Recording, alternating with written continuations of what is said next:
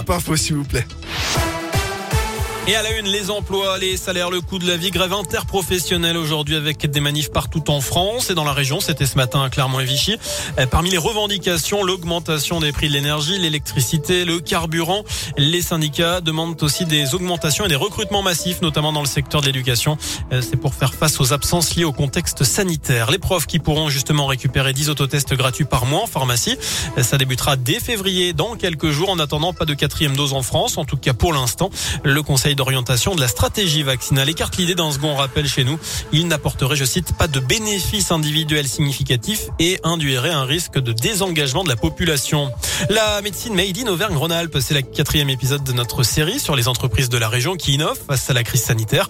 Aujourd'hui, Radioscoop met en valeur un traitement contre le Covid, celui de Fabentech, basé à Saint-Priest, près de Lyon.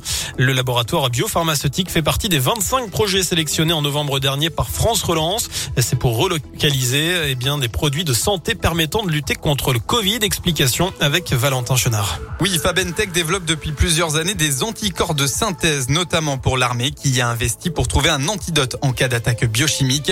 Les anticorps, c'est ce qui permet à notre système immunitaire de combattre les virus et Fabentech a réussi à développer des anticorps polyclonaux qui, contrairement aux habituels monoclonaux, s'attaquent à tous les variants du coronavirus.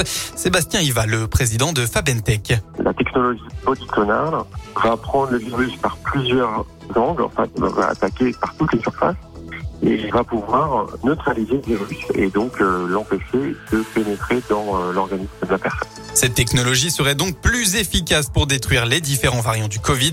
Ce futur traitement baptisé Fabenkov serait délivré en intraveineuse à l'hôpital en deux injections espacées de 48 heures. Merci Valentin. Les premières analyses in vitro et sur des chevaux montrent que le traitement neutralise les variants du Covid et les mois à venir seront primordiaux puisque les prochains tests seront faits sur des humains. Dans le reste de l'actu, deux agressions à l'arme blanche à Clermont mardi après-midi. Vers 16h30, devant la gare, un ado de 15 ans a reçu au moins deux coups de couteau. Blessé au visage et au dos, il a été pris en charge par les pompiers, mais ses gens ne sont pas en danger selon la montagne. Autre agression dans le secteur du CHU Estin. Un jeune homme de 27 ans circulant en scooter ciblé par deux individus à un stop.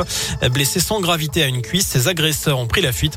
Selon les premiers éléments, les deux événements n'ont aucun lien entre eux. Plus de transparence dans nos assiettes à partir du 1er mars. Tous les établissements servant de la viande devront en indiquer l'origine. Cela concerne notamment les cantines scolaires, les restaurants et les restaurations d'entreprise. Cette obligation ne concernait que le bœuf depuis 2002. Enfin du tennis et l'Open d'Australie avec les demi-finales ce matin et deux victoires rapides en 2-7. L'Australienne Ashley Barty a battu l'Américaine Madison Case 6-1, 6-3. Et puis victoire de l'Américaine Daniel Collins face à la Polonaise Iga Swiatek 6-4, 6-1. Voilà pour l'essentiel de l'actualité. Passez une excellente fin de journée. Merci